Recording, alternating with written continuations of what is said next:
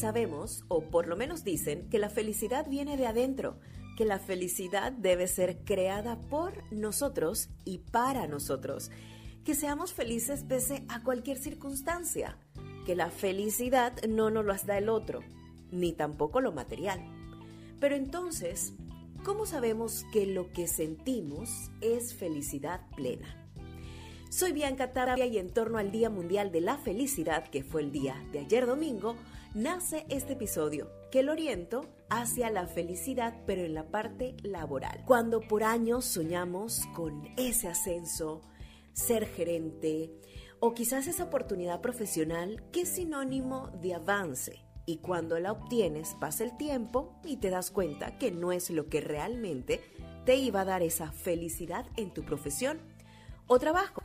A mí me pasó y te cuento hoy cómo me sentí, cómo acepté que la felicidad laboral, ese rol a que, al que por años había soñado, no era para mí. Antes de iniciar a contarles, quiero agradecer primero a todos los que votaron en la encuesta que compartí en mis historias de Instagram sobre si creían que un ascenso laboral en este momento les haría feliz. Ahora sí, empezamos.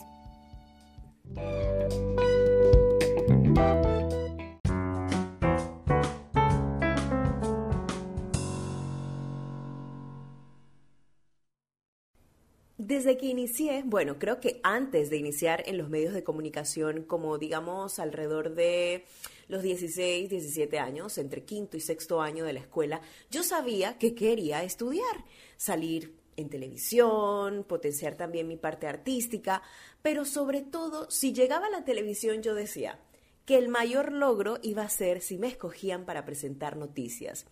Inicié primero, como saben, en radio, cuatro años, en formato musical. En el grupo de emisoras donde estaba trabajando en ese momento, antes de dar el paso a televisión, trabajaba una persona que, bueno, actualmente también es uno de los presentadores más reconocidos en Panamá. Yo era muy joven, tenía alrededor de 20 años de edad y bueno, él siempre le tocaba hacer cabina frente a mí a la misma hora y pues yo decía, ay, ojalá algún día llegue yo allá a hacer noticias, a ser presentadora de noticias para tener, bueno, quizás un reconocimiento como comunicadora y demás. Yo quería eso. En fin, la verdad, él pudo ser quizás una de las personas que me impulsó a que yo hiciera castings y probara para ver si podía entrar en televisión. Bueno, pasan los años, llego a Más 23, que es el canal de televisión de música.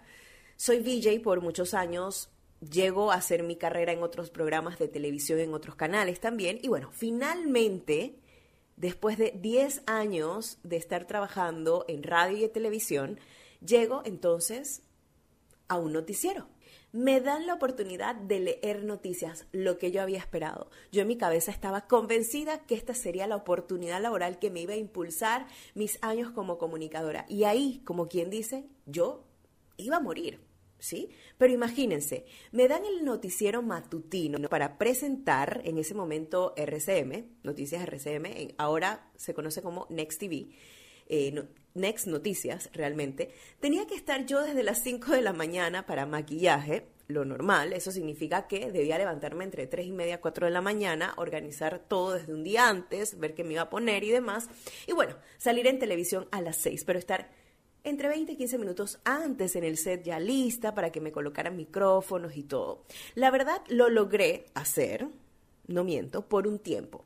Pero hasta el día de hoy, no sé si quizás esta oportunidad laboral, a mí en lo personal, me llegó un momento muy joven. Eh, yo tenía entre 27 y 28 años.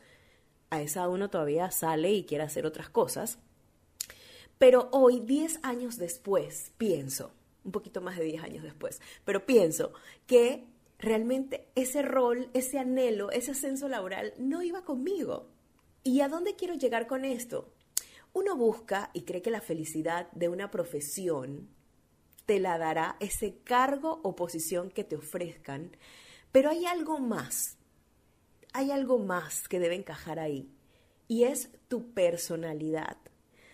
Esa personalidad debe ir marcada por, por ese rol también. Y en noticias que es mi ejemplo que estoy dando ahorita en este episodio, pero sé que hay muchísimos que están escuchando y que obviamente tienen muchos más ejemplos, pues yo sentía, me sentía un poco como robótica. Sabrán, no me podía reír mucho, tenía que ser súper seria y aún peor, no podía, cuando lees noticias tienes que ver directamente a la cámara, o sea, no puedes hacer ningún tipo de movimiento gestual eh, para llamar la atención, ni mucho menos, porque lo importante es la noticia. Entonces yo me sentía como encajonada y yo dije, ¿qué va? No, esto no es para mí, dejé ese trabajo y después con el tiempo pienso que fue lo mejor. Pero, ¿cómo es la mente de uno, verdad? Que es lo que quiero compartir en este episodio y que se lleven todos aquellos que están escuchando. Que uno idealiza esa felicidad en un puesto de trabajo y de seguro Así pasa, sumo, con los que sueñan llegar a ser gerentes, ser VPs de una empresa o hasta ser sus propios jefes también, porque emprendiendo también nos podemos dar cuenta que quizás el emprendimiento no es para nosotros. Yo creo que no deberíamos dejar que nuestra profesión o ambiciones profesionales manden en nuestra felicidad.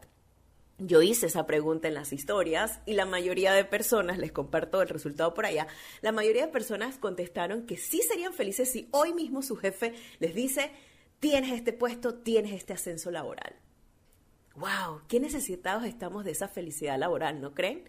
Bueno, Claro que nos tiene que gustar lo que queremos, claro que tenemos que tener aspiraciones, por supuesto que sí, pero no podemos idealizar un puesto de trabajo tampoco tenemos que tratar de no alojar la felicidad en ese anhelo, porque si llegamos a obtener ese puesto de trabajo pueden pasar muchas cosas, por ejemplo, como darnos cuenta que no es lo que realmente pensábamos que era, y en algunos casos que el puesto nos quede grande, porque la ambición profesional también nubla muchas veces nuestra realidad y capacidad para roles dentro de los puestos laborales.